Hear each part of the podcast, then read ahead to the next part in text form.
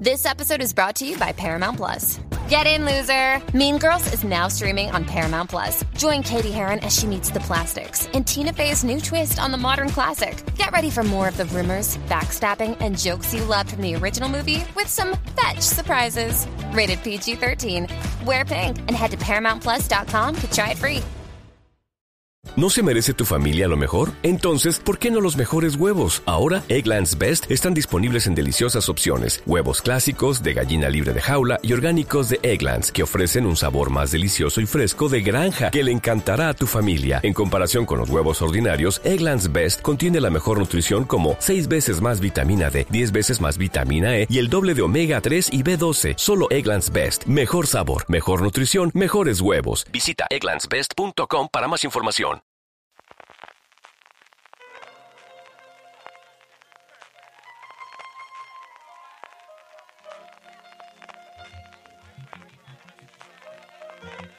Estás escuchando Fuera de Series con CJ Navas.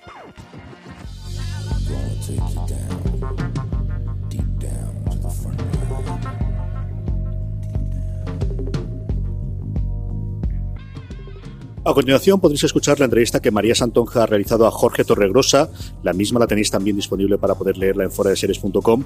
La entrevista la tenéis íntegra porque verdad que es interesantísima. Además, Jorge fue extremadamente hablable con su tiempo y nos dedicó más de tres cuartos de hora a hablar de toda la producción de Fariña. Eso sí, la entrevista se hizo en un lugar público y ya podéis oír un poquito de ruido de, de, de coches, de, de, motos y también en sepinero un niño que llora de vez en cuando eh, de fondo. Aún así, de verdad, hemos tratado de editarla para que se oiga bien y vale muchísimo la pena que oigáis todo lo que tiene que contarle Jorge María. Espero que disfrutéis la entrevista. Hoy estamos con Jorge Torregrosa, director de cine y televisión. En cine, sobre todo, lo conoceréis por La vida inesperada y Fin, y en televisión tiene una larguísima carrera, más de 15 años, pero hoy eh, le entrevistamos sobre todo con motivo de, de, la última serie que se está emitiendo, que es, en la que has trabajado. Fariña, gracias, Jorge, por Un placer. estar con nosotros. Eh, bueno, antes de empezar, me gustaría saber un poco cómo entras en el proyecto de Fariña y qué es lo que más te llamó la atención de esta uh -huh. serie. Pues mira, llevo ya varios años vinculado a Bambú Producciones, eh, que, que, es la productora detrás de Fariña, y eh, lo último que había hecho para ellos fue la segunda temporada de Bajo Sospecha, eh, que fui un poco el director titular de, la segunda temporada, hice seis, seis, capítulos de los diez. Y Ramón Campos, el productor, eh, me llamó en un momento dado y me, me, hizo como un organigrama de todas las series que iban a tener el año, que era, bueno, este año pasado de la serie de las enfermeras, eh, segundas temporadas de Cosas, Velvet, etcétera y me contó, y tenemos este proyecto, que yo había oído hablar del libro, pero no lo había leído. Tenemos este proyecto que lo vamos a rodar en Galicia y de repente era ya muy jugoso, ese, era muy distinto, basado en realidad, en unos hechos reales. Yo me acordaba, claro, yo pues eh, en el año 90 tenía 17 años, me acordaba de la operación Nécora, un poco así por encima, los nombres, Sitomiñanco, los Charlines, la Viña me sonaban, pero no conocía los, los pormenores de la historia. Entonces ya cuando Ramón eh, me, me, habla de la serie, es la que más me apetecía. Y luego eh, me confirmó, me dijo, vas a estar en esta con Carlos Sedes. Carlos Sedes es como, es el director casi titular de Bambú, es, es el que ha arrancado casi todas las series Uh -huh. eh, sí, con él has trabajado ya además anteriormente, ¿no? En Gran Hotel. En Gran Hotel y en Imperium, sí. Con... Y entonces eh, trabajo, trabajamos muy bien juntos, me gusta mucho su estilo y la verdad es que hemos hecho buen equipo. Yo era el, la porción no gallega de la dirección porque, claro, casi todo el equipo, casi todos los actores vienen de allí y de repente pues fue una apuesta ¿no? que, que me invitaran a, a, ir y a unirme al proyecto y la verdad es que ha sido un viaje maravilloso. Alguna vez eh, te he leído en alguna entrevista que te gusta especialmente la parte de dirección de actores y estabas mm. comentando que la mayoría del equipo es, es gallego, el elenco también, mm. el acento está muy trabajado. ¿Cómo era para ti eh, trabajar esa parte ¿no? del de, de tema del acento y bueno, en general cómo fue eh, trabajar con el elenco de Fariña? Pues ha sido curiosísimo porque yo llevo bastantes años trabajando en esto y siempre digo que he tenido la suerte, gracias a hacer televisión, de trabajar con cientos de actores que cada actor es un mundo, actores de generaciones muy diversas, de procedencias muy diversas, de formaciones muy diversas. Eh, entonces, de repente, es la primera vez que hago algo donde prácticamente no conocía a ningún actor. Eh, era todo nuevo, claro, eh, era muy refrescante. Claro, para mí también llegar allí y de repente escuchar estos acentos tan fuertes, que se hablaba mucho castrapo, una mezcla como de castellano y gallego, eh, pues también eh, había que adaptarse. Hemos trabajado con una lingüista, Rosa Moledo, que estaba siempre con nosotros. Eh, normalmente los directores trabajamos con una script, somos como las dos personas que estamos juntos mmm, valorándolo todo y, y, en este caso éramos tres porque estaba la lingüista siempre que había secuencias de diálogo. Eh, y ella estaba muy encima de, de los actores porque los actores gallegos tienen una... están habituados a quitarse, a neutralizar el acento para trabajar claro. en, en, productos. Entonces, al principio llegaban, llegaron todos hablando castellano perfecto, sin acento, en neutro, y era rarísimo. Eh, entonces, la, la, la, lingüista Rosa Moledo, que es además como es muy directa y muy beligerante en el mejor sentido de la palabra, le decía, pero ¿qué estás haciendo? Habla como hablas tú. Entonces, muchas veces... Eh, era eso, ¿no? Era trabajar a la contra de lo que están habituados y dejar que, que le saliera el, el, pueblo, que le saliera esa gente, ¿no? Era un eh, proceso súper interesante. Claro, al principio... O sea, yo me acuerdo que la primera semana de rodaje, que yo todavía no estaba rodando, estaba de visita, un poco viendo cómo iba, y estaban todos los actores rayados, porque decían, nos estamos pasando, esto va a ser eh, estamos sobreactuando el acento. Y era como, a mí no me parece sobreactuado. Yo, es verdad que no soy de fuera, pero también, o sea, no soy de aquí, pero también tengo como un, una objetividad a la hora de valorar si se entiende o no se entiende, que hay veces que me preguntaban, ¿esto se entiende? Y si era una cosa clave, que se tenía que entender la información, yo decía, no, pues esto igual lo, de, lo debemos decir de otra forma, porque hay veces que, que no es gallego, pero la construcción verbal se hace muy rara a nuestros oídos. Uh -huh. Era como de, esto no lo entiendo. Pero normalmente si era que por contexto sabías que estaban insultando, que se estaban cagando la puta madre de alguien y tal, era, lo dejamos. Esto es, esto es sabor y es riqueza y es una de las cosas que más están agradeciendo. Sí. Una cosa que me ha chocado mucho es que en muchos medios gallegos están saliendo artículos sobre que están alucinados porque es la primera vez que se ven representados, porque incluso las producciones de, tele, de televisión gallega pasa lo que pasa con muchos, pues lo que pasaba aquí antes con Canal No, y es que lo que se habla en esas series es una versión estandarizada, normalizada, que no es real. La gente en sus pueblos no se identifica con esa forma de hablar, porque hablan de una forma diferente que no es, no es normativa, y en cada sitio hablan de una manera. Eso en Galicia también pasa, en, en la zona donde rodamos, por ejemplo, hablan con la geada, hablan con la J y la E, no pronuncian la C, pronuncian S, y en vez de G pronuncian J, que es rarísimo, en vez de, dicen guapo y guapa, en vez de guapo y guapa. Eh, y claro, de repente se reconocen en eso y, y está, ¿sabes? en Galicia la gente está flipando.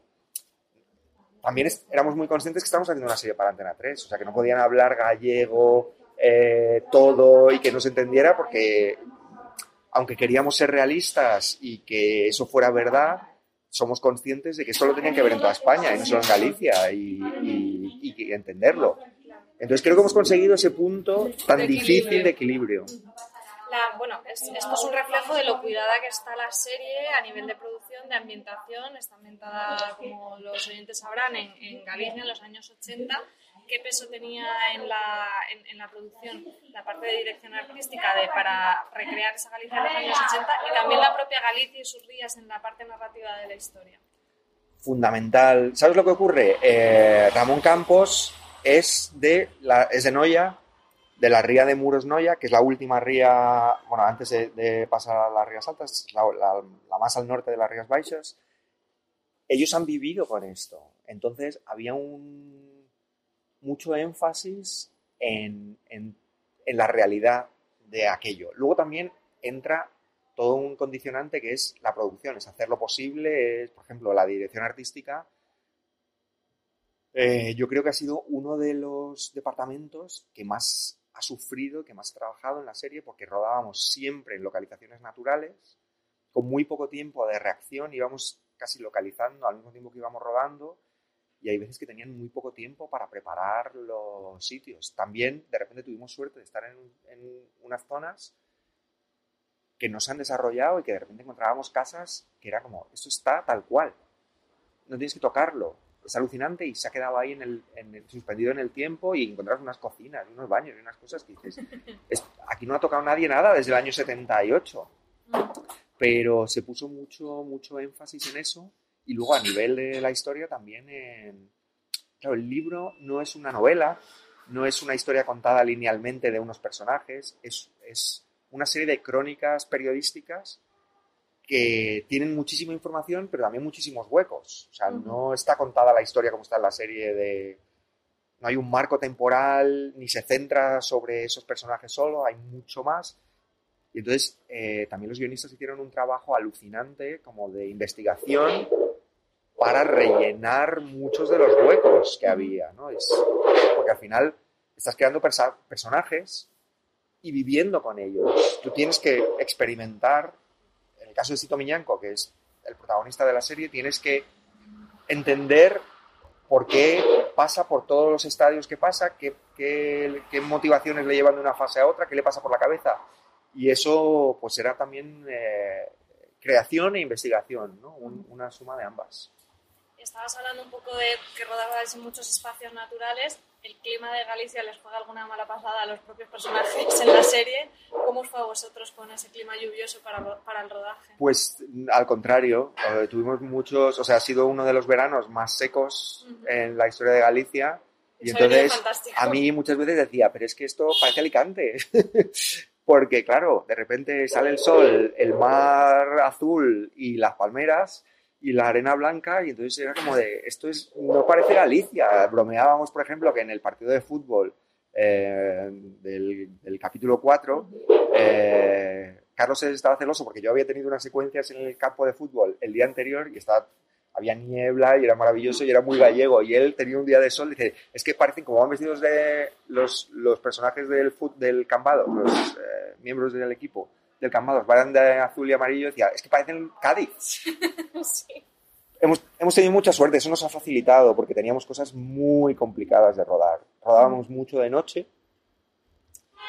Teníamos, aunque la serie no es una serie de acción, yo creo que la serie de repente se crece en esos momentos de confrontación de personajes. O sea, es más una serie, yo creo, intimista. Por ejemplo, si pensamos en el último capítulo que se ha emitido, eh, el 4, eh, hay toda una persecución de coches de Sito y el personaje de Darío Castro, el sargento de la Guardia Civil que interpreta a Tristan Ulloa. Pero de repente lo que creo que te quedas como espectador no es la persecución, sino esa conversación que tienen, uno fuera, uno dentro, eh, donde de repente los personajes se enfrentan y se dicen las cosas. ¿no? Pero teníamos muchas secuencias de acción muy complicadas que rodar.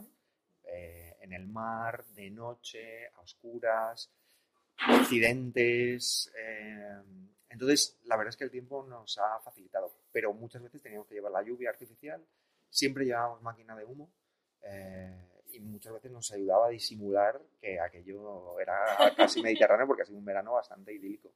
Estabas comentando que tenéis escenas con las lanchas, persecuciones. ¿Cuál ha sido para ti la más complicada de grabar? Para mí lo más complejo de rodar en mis capítulos, y creo que ha sido una de las cosas más complicadas que yo he tenido que rodar en mi vida como director, eh, ha sido dos secuencias de acción con lanchas, que hay una en el capítulo 6 y una en el capítulo 7. Eh, porque la, la gestión de los elementos ahí era muy complicado. O sea, estás rodando barcos en movimiento, en la noche, a oscuras. Las cámaras van en otros barcos, las luces están en barcos, los barcos se mueven, aunque les pongas el ancla, eh, los barcos van girando, eh, con horas limitadas, porque se hace de día y se acaba, eh, con cuestiones de, de, seguridad, porque tienes que, la seguridad de toda la gente que está haciendo eso tiene que estar garantizada, con efectos digitales, que hay cosas que no están y que te las tienes que imaginar y tienes que sacar todos los elementos que necesitas para luego crear esos efectos digitales.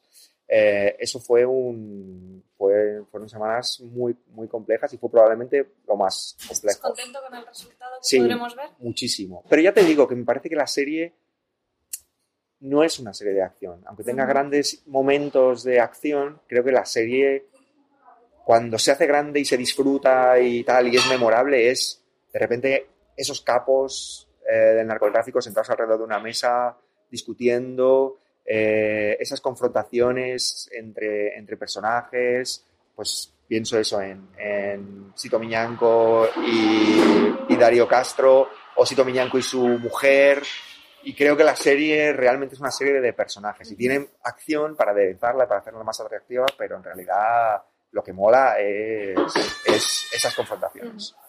Has dirigido los capítulos desde el 6 hasta el 9.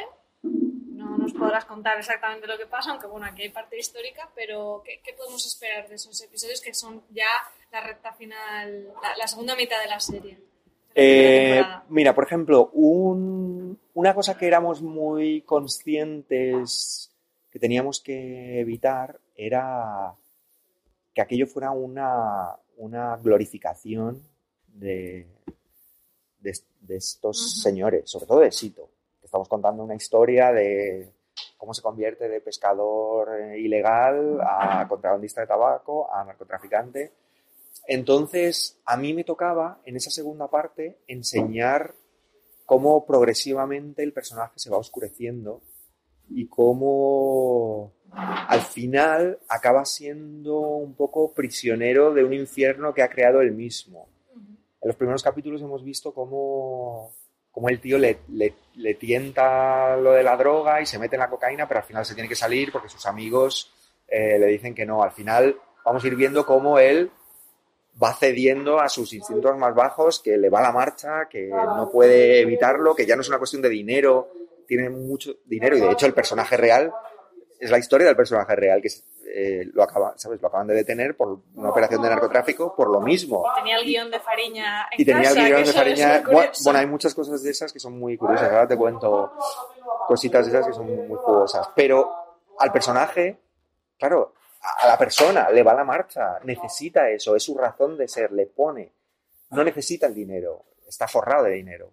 Eh, y lo sigue haciendo. ¿Por qué? Pues vamos a ver cómo, cómo en esta segunda parte de la serie el tipo se va metiendo más y más y más en, en un infierno, eso, que, que él ha creado por sí mismo. Y luego, por otro lado, también vemos el cambio en el mundo que les rodea.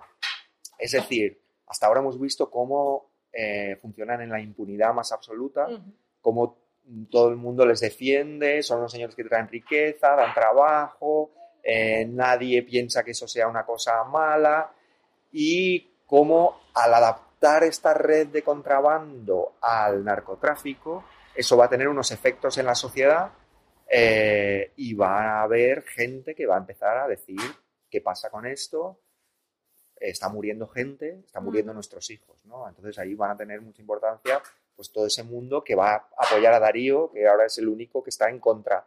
O sea, es, un, es John. Wayne, solo ante el peligro, ¿no? Solo ante ellos es el único que quiere, que quiere hacer algo. Entonces, ese es un poco el gran arco narrativo de, de mis capítulos. Yo tengo un... Siempre tienes una debilidad por alguno y a mí es el 8. El 8, que es el capítulo en el que el personaje de Carmen Avendaño va a centralizar un poco la acción. Carmen Avendaño es la, es la portavoz de las Madres contra la Droga, de Erguete. Ujú. Ella aparece en el capítulo 7, pero es en el capítulo 8 donde se desarrolla un poco toda su historia. Eh, y creo que es un capítulo muy potente, no solo por ella, sino porque también los más personajes se van, pues Sito va, va a empezar a ver cómo la gente a su alrededor empieza a reaccionar en contra de lo que él eh, simboliza y es un capítulo muy jugoso. Ujú. Pero bueno, es un poco así. Muy interesante. Comentabas también que mm, os preocupaba el tema de glorificar al final a estas personas que son narcotraficantes. Mm. Con la serie Narcos de Netflix ha pasado ese- esa polémica, ¿no? De, Mm. de que al final parece que sean que no sea real o que sea un personaje que, que, que la gente diga oh, cómo Mm. mola aquí, pues bueno, los narcos de, de Medellín, de Cali. ¿Os preocupaba esto mucho o...? Sí, O lo tenéis muy presente a, a la hora de, como estabas comentando, ¿no? de, de mostrar una realidad amplia que no se centre solo en la historia de este personaje, sino cómo eso afectó a la sociedad para, para Bueno, no yo- caer en eso o cómo lo abordaste. Eh, eso era una cosa que nos, que yo no diría que nos preocupaba, pero que sí queríamos reflejar. Y creo, a ver, nosotros estamos haciendo ficción, luego la gente, evidentemente, no podemos, eh, no sabemos cómo va a reaccionar la gente. Igual hay espectadores a los que les mola mucho que Sito mm, se sale con la suya, hace lo que quiere, hasta cierto punto, hace lo que quiere, tiene cochazos, va con mujeres espectaculares y de repente eso es admirable. Pero, pero creo que sí hemos construido un personaje donde se ven las dobleces, se ven las oscuridades eh, y no es admirable.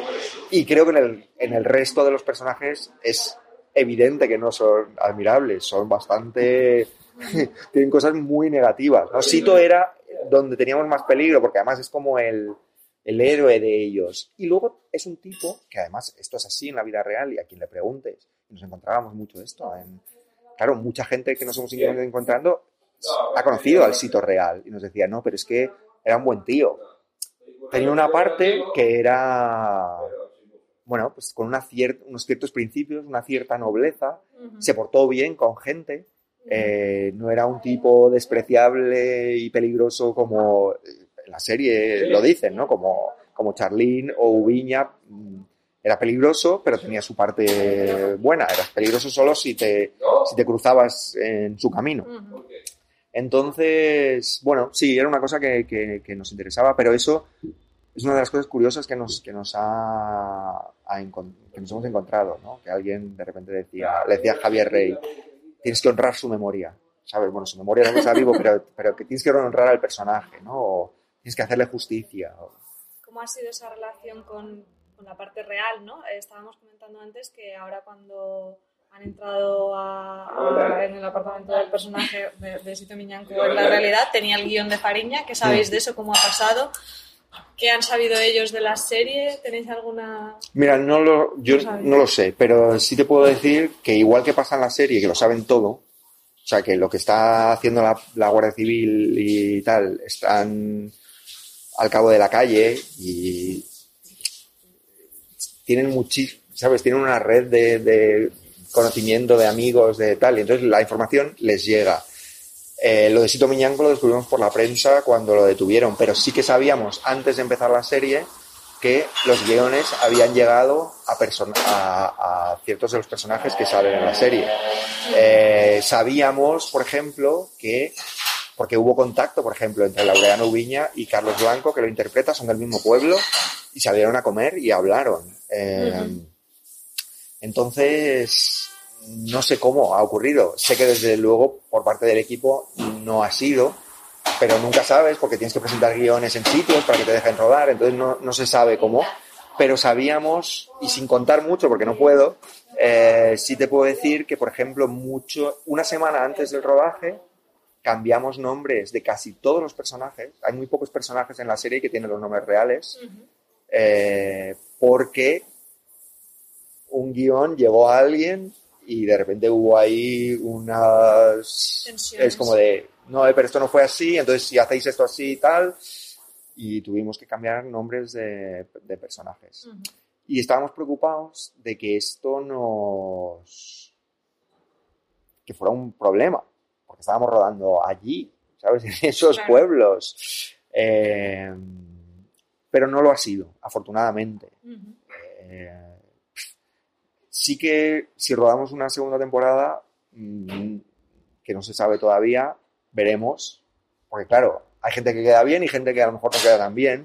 Y gente que vive y que está en activo y tal. Entonces, también, bueno, teníamos un perfil bajo, sabían, sabían que lo estábamos haciendo y tal, pero ahora la serie se ha convertido en un fenómeno. Entonces, eso cambia también la perspectiva. Pero sí que tuvimos muchos claro, al final te acabas encontrando con gente que ha estado cerca de ellos, eh, que han participado, pilotos de, ¿sabes? Eh, pues de repente sí teníamos gente pilotando barcas para nosotros que habían estado participando en descargas en su día y era como de, y veías, estaban súper contentos porque era de alguna forma revivir aquello. También pasaba con la otra parte porque teníamos a Hacienda, a los, ¿cómo se llaman? Los aduaneros, el servicio de vigilancia aduanera, nos prestaron sus barcos y estaban ellos pilotándolos. Y, y eran casi todos señores de 50, 60 años que habían estado en los 80 haciendo esto. Entonces era como, decía, joder, es que de repente es como si estuviera viviendo algo que he vivido hace 30 años, ¿no? O sea, una experiencia muy única que no puedes comparar con otro rodaje en ese sentido. Claro, porque la realidad se acercaba mucho. Eh, hablábamos también de que hace unas semanas, un poco antes del estreno de la serie, hubo toda esta polémica con el secuestro del libro de Fariña en el que está basada la serie y eso en cierta manera precipitó su estreno. Antena 3 lo adelantó, le vino fantástica la publicidad. Eso, la serie creo que ni siquiera estaba terminada del todo. ¿Influyó en tu trabajo? ¿Tu parte había terminado o cómo te afectó? No me afectó. La serie. Yo es que.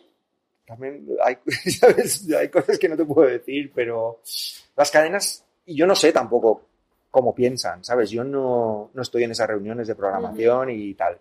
No, no te puedo decir cómo piensan. Sé que la serie la querían emitir en abril, después de Semana Santa. Y al final también te enteras y ves cómo van las cosas. La serie, yo recuerdo que la quería rodar Ramón muchísimo antes. Cuando estábamos haciendo Bajo Sospecha 2, que era hace dos años prácticamente, ya estaba Fariña y yo creo que originalmente la idea es que se rodara un año antes. Eh, ahí de repente Telecinco hizo un movimiento y casualmente la misma semana que nosotros empezamos a rodar, ellos empezaron a rodar una serie en Galicia eh, en la misma zona. De hecho, tuvimos problemas con actores y con localizaciones porque de, repente era como de actores que estaban en nuestra serie, que tenían un personaje, claro, nuestra serie es muy coral.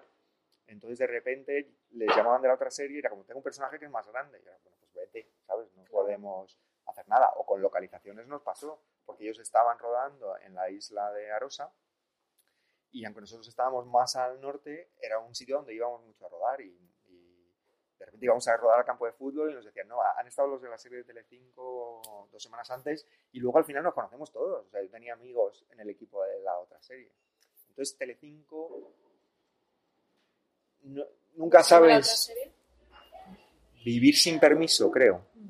Es una serie con Coronado, es el prota. Coronado, por lo visto, es un narcotraficante eh, de la isla de Arosa en la actualidad y es un poco su familia y tal. No, no sé, yo no he visto nada y no sé nada, pero eh, creo que la idea era que era lanzar por esta política que a veces que tienen destructiva las cadenas, porque dices, a lo mejor las dos series, que seguramente serán muy diferentes, eh, pueden coexistir y tienen cada una su público y tal. Y creo que la idea original de las dos cadenas era un poco lanzarlas una contra la otra, pero de repente pues ha venido lo del secuestro del marciano, por otro lado, lo del secuestro del libro, eh, y de repente Antena 3 les ha hecho, les ha hecho una campaña de publicidad brutal.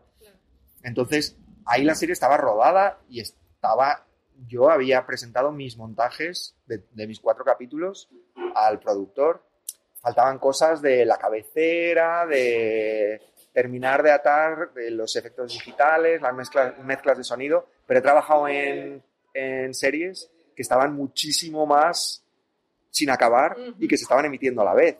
O sea, bajo sospecha íbamos, acabamos de rodar el último capítulo y se emitió una semana después. O sea, íbamos ahí con el agua al cuello.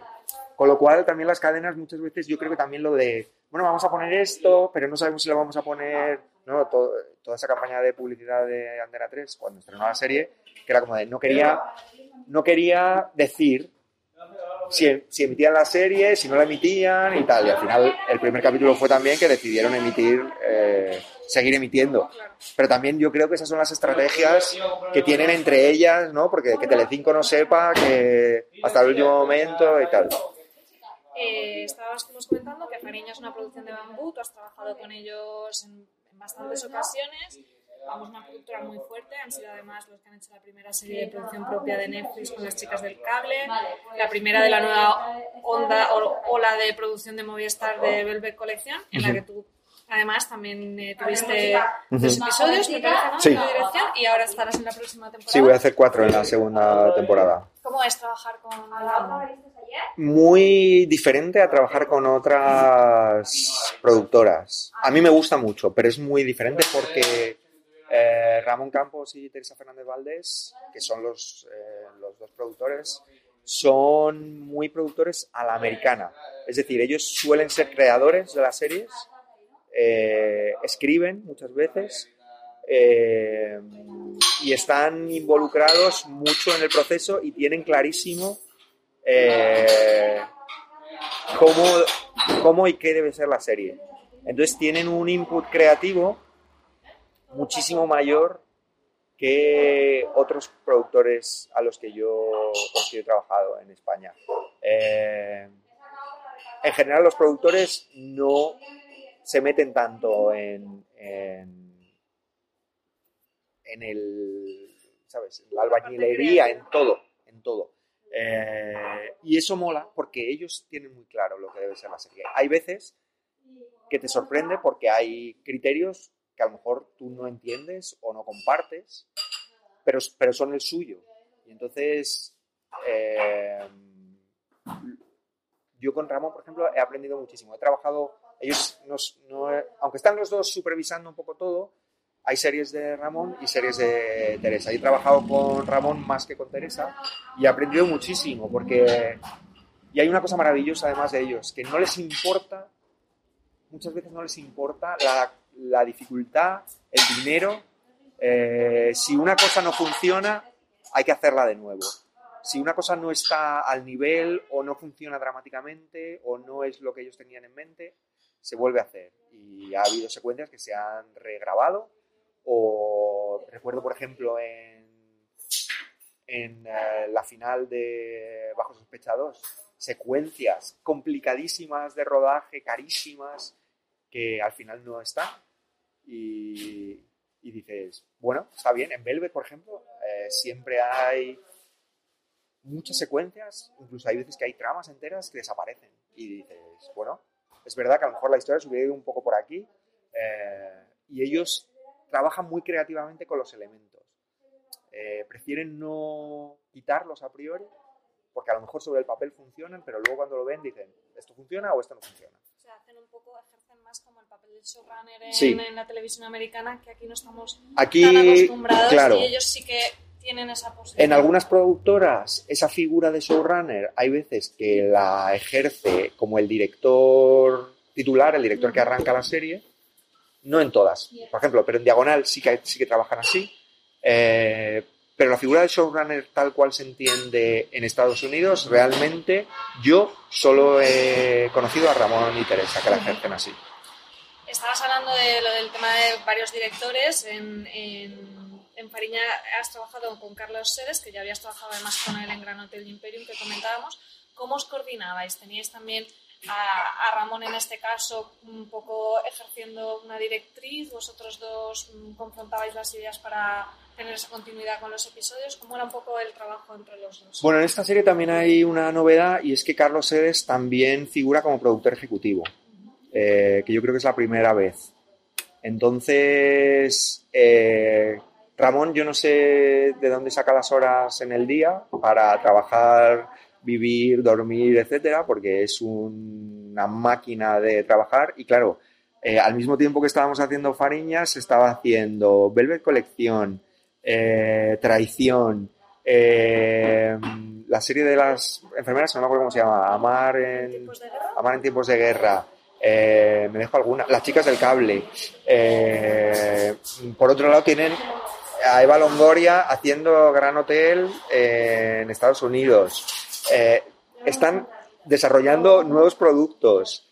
A tan- luego, eh, Ramón, él está dirigiendo documentales también. Hicieron el documental de, de Asunta y ahora están haciendo uno sobre las chicas de Alcácer. Sí, para Netflix Eh, también. Eh, entonces, yo no sé este hombre de dónde saca las horas en el día. Y claro, hay un grado de, de que tiene que dejar y delegar y tal. Y en este caso eh, era Carlos Sedes quien, quien ocupaba esa figura en Galicia.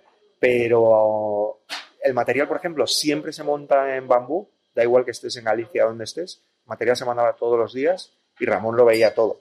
Y entonces comentaba, ¿sabes? Si había algo que decía, oye, por ejemplo, hubo, hubo un tema con... Al principio de la serie utilizamos muchos drones Eh, hicimos muchos planos desde drones y tal.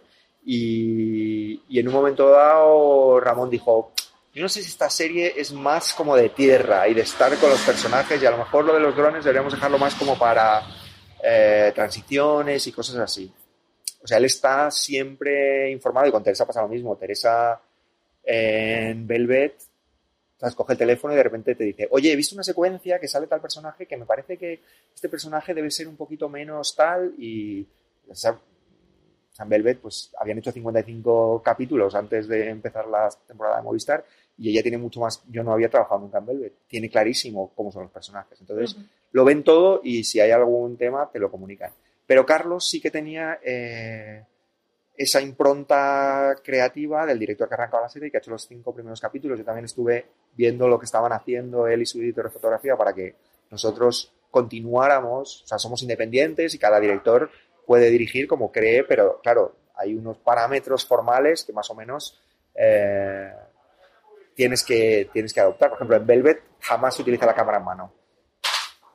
Y esto lo ves claramente en la serie, pero si no, pues en un momento dado viene Teresa y te dice, oye, no utilices la cámara en mano porque no va con los parámetros estilísticos de la serie.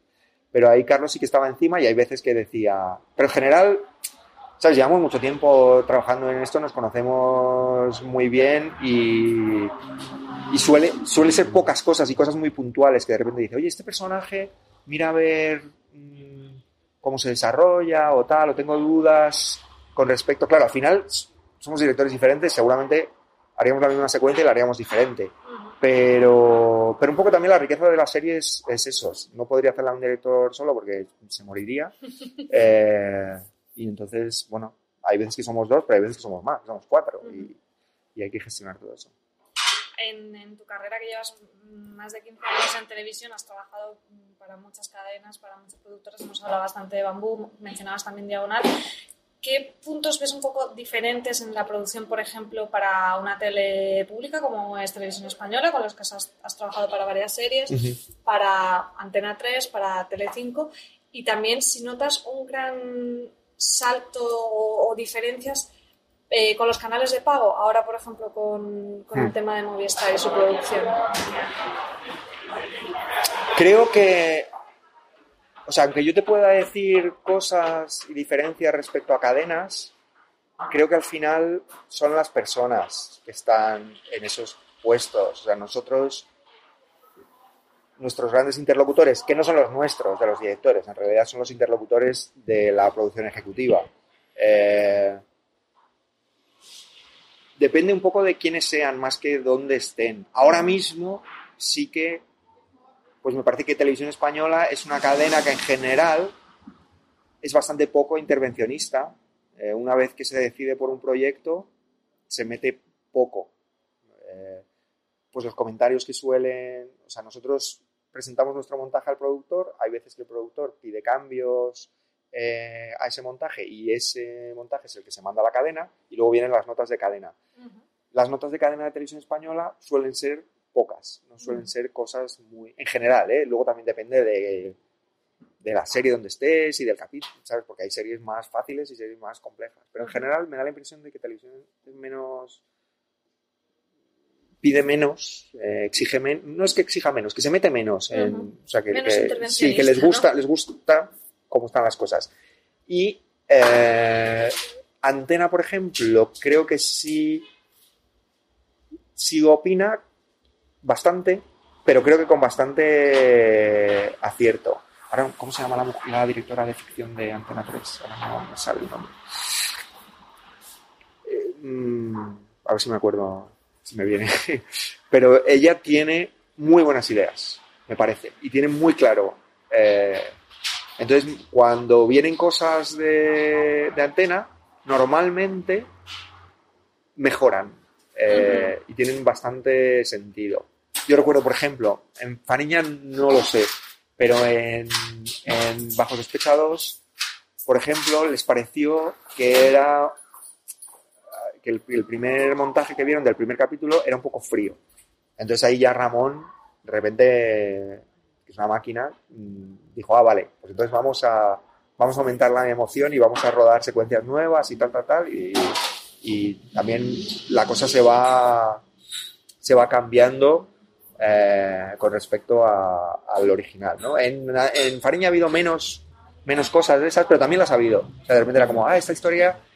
Y sí que recuerdo como alguna subtrama de los primeros capítulos que se les quedaba un poco, que no, no se acababa de explicar y entonces era como, esto necesitamos más explicación.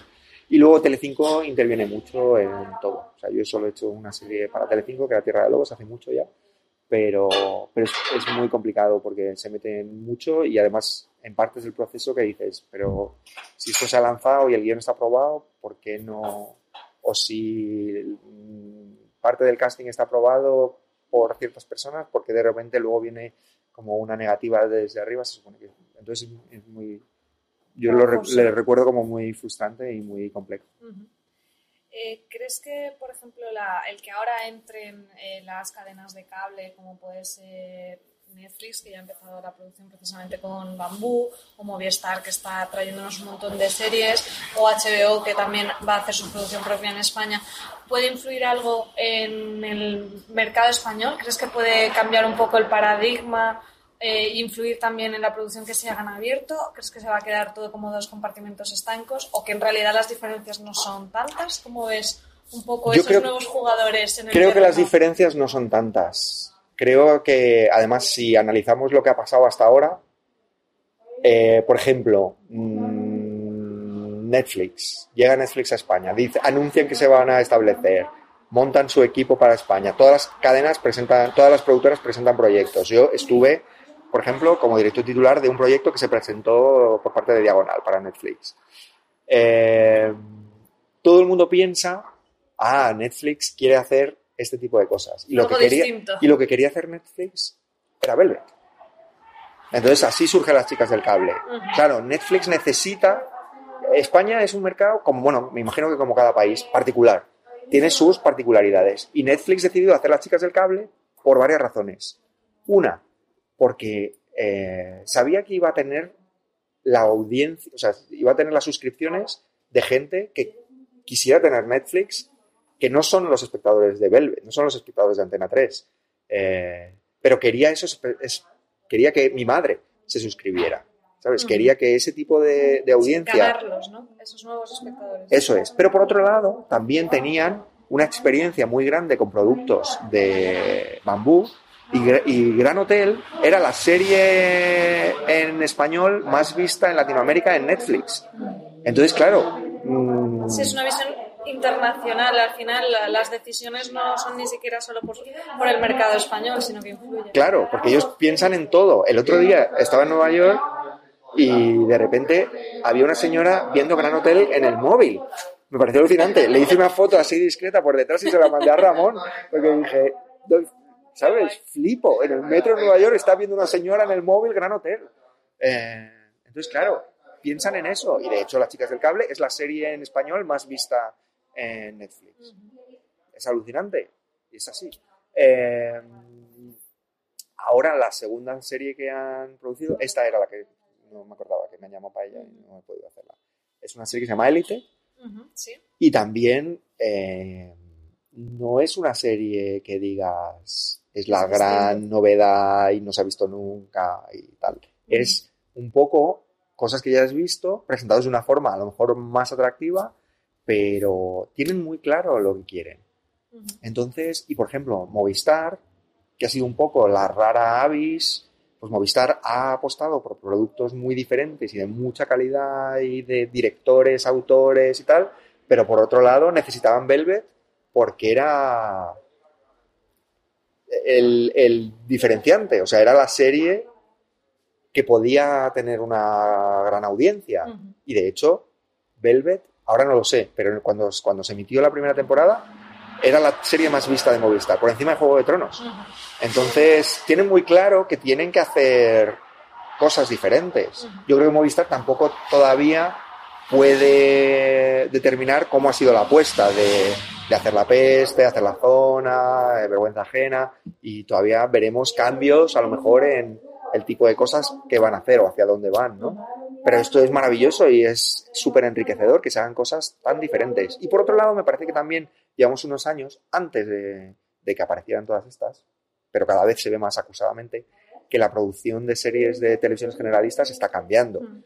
Eh, ya se puede caer ya esa idea de la serie española donde hay un niño, un abuelo. Yo creo que eso ya lo hemos pasado. Era mi siguiente pregunta. bueno, ¿no? seguramente va a, haber, va a seguir va a haber viendo series así. También Sí. en, este- en todos estos años que llevas en televisión has ido notando ese cambio y, y me comentabas eso. Que O sea, yo, por ejemplo, años estás viendo cosas que no hubiéramos visto. Fariña me parece un perfecto ejemplo de eso. O sea, yo muchas veces lo hablábamos durante el rodaje con los actores, con el equipo. Era, no nos podíamos creer que estuviéramos haciendo un producto así para una cadena generalista. Una cosa tan extrema de contenido, de forma, eh, porque también nos hemos tomado muchísimas libertades con la forma de eso. De repente tienes a ocho personajes en un plano general que no se les ve, no, ves a la persona que está hablando, eh, medio en gallego, todo así de con un acentazo, feísta, ¿sabes? No que esté todo el mundo guapo y tal, que bueno, en otras series es lo que necesitas. Velvet es, así, todo es perfecto, todo el mundo es guapo y es un cuento, pero, pero mucho- nos sorprendía a nosotros mismos y yo creo que vamos a seguir viendo cosas así. Uno de los hándicaps con los que se encuentra mm, la producción española respecto a otras series internacionales es el tema de la duración, ¿no? Que la mayoría, mientras en las series internacionales nos encontramos que la mayoría son de 45 50 minutos, aquí en España casi que el estándar se va sobre los 70 minutos. Es el caso también de Fariña, con los problemas que eso puede llevar para mantener el ritmo y por el tema de producción, que por a lo mejor un mismo presupuesto tienes que hacer 10 o 15 o 20 minutos de más incluso en el caso de Fariña, que sí que tiene un componente de muchas escenas de thriller, aguantar Pero esa Fariña, mira, eso es, es curioso porque yo creo que esto- eso también, la mentalidad esa está cambiando. Eh, yo recuerdo estar en series donde lo de los 70 minutos era un drama, era como de, es que el capítulo va corto, hay que rodar más. Y se escribían secuencias nuevas para que durara 70 minutos y tenía que durar 68 con tal. Y Fariña, creo que el- los capítulos que más duran duran 64, 65. Creo que no hay más largos que esos. O sea que yo ahí hubo un momento que decía, Ramón, nos estamos quedando cortos. Y decían, si funciona, no os preocupéis. Ya yo luego negociaré con, con Antena. Creo que naturalmente vamos a un proceso de depuración porque es muy difícil contar series con capítulos de 70 minutos. Es muy difícil a tantos niveles. Ya no, no solo eso de que tienes que hacer con el mismo presupuesto 10 minutos más y tal, es que te obliga a la multitrama, por ejemplo. O sea, todas estas series, como Velvet, Gran Hotel, bueno, Velvet ahora dura 50 minutos y es maravilloso, porque, claro, es que todo va, todo es tan dinámico, todo va tan rápido, pero te todas estas series están creadas con un, con un patrón de multitrama que te permita abordar muchas cosas, porque si no, se muere, el ritmo se muere. Tú no puedes hacer esos capítulos que hacen en The Night Of, que te hablaba antes, esa serie de HBO, que dura 42 minutos de una tensión y... Claro, esos tiempos muertos que son necesarios para esa narración, en un capítulo de 70 minutos te mueres. Te mueres, porque no, no, no hay forma de... Es una, es una película, 70 minutos es, es una película. Entonces, bueno, yo creo que eso también quiero pensar que va a ir cambiando poco a poco. Ya te digo que ahora me encuentro en general con que son más flexibles con las duraciones, que ya no es como antes, hace unos años, que era como, no, no, es que tiene que durar 70 minutos. ¿Sabes ya un poco para terminar si tendremos segunda temporada de Fariña? Pues yo no. Eh, no sé si se ha tomado la decisión todavía. Sé que se habló, pero en un... Originalmente, muy originalmente, en la cabeza de Ramón, esta era una serie de dos temporadas. Pero él tenía una idea para la segunda temporada que yo creo que ha ido cambiando y creo que en algún momento incluso se descartó. Eh, y, y luego en otro momento del proceso sé que se habló de la posibilidad de hacer unos capítulos más que no fueran una segunda temporada, pero que sí como que alargaran la primera para continuar de alguna forma la historia. El marco temporal de la serie ya está marcado desde el primer capítulo, que es la Operación Nécora. Eh, del 1 al 10, vamos del año 81 al año 90 y, y todo va a acabar con la Operación Nécora. Eh, pero claro, estos señores siguen acaparando portadas y alguno acaba de ser detenido, otro acaba de ser liberado hace poco. Entonces, eh, pasaron muchas cosas.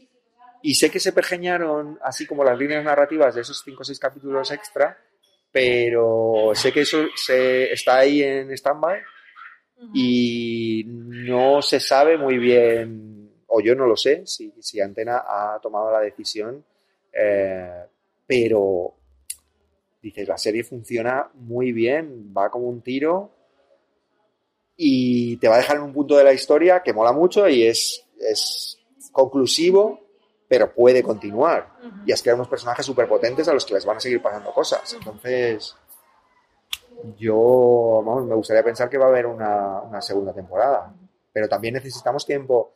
Hay, que eso es, me, me hace mucha gracia cuando hablas con, con espectadores que no se dedican a esto, que es como, no, es que necesitamos más capítulos, ya, pero es que necesitamos tiempo para, Para hacerlo. hacerlos. O sea, los capítulos hay que pensarlos, hay que escribirlos, hay que, una vez están escritos, se presupuestan, mm, tienes que ir, montar un equipo, localizar, eh, y eso lleva un tiempo. No puedes acelerar. Hay partes del proceso que se pueden acelerar, pero hay otras que no. Eh, el año pasado empezamos a rodar la primera semana de junio y acabamos la última de noviembre. Eh, si hay una segunda temporada, no sé cuándo se Habría que esperar para verlo. Claro. Pues nada más, Jorge, muchísimas gracias por este tiempo A y ti, un te- placer. Te, deseamos lo mejor en, en todos los futuros proyectos, sea Fariña o, o sean muchos otros. Muchísimas gracias.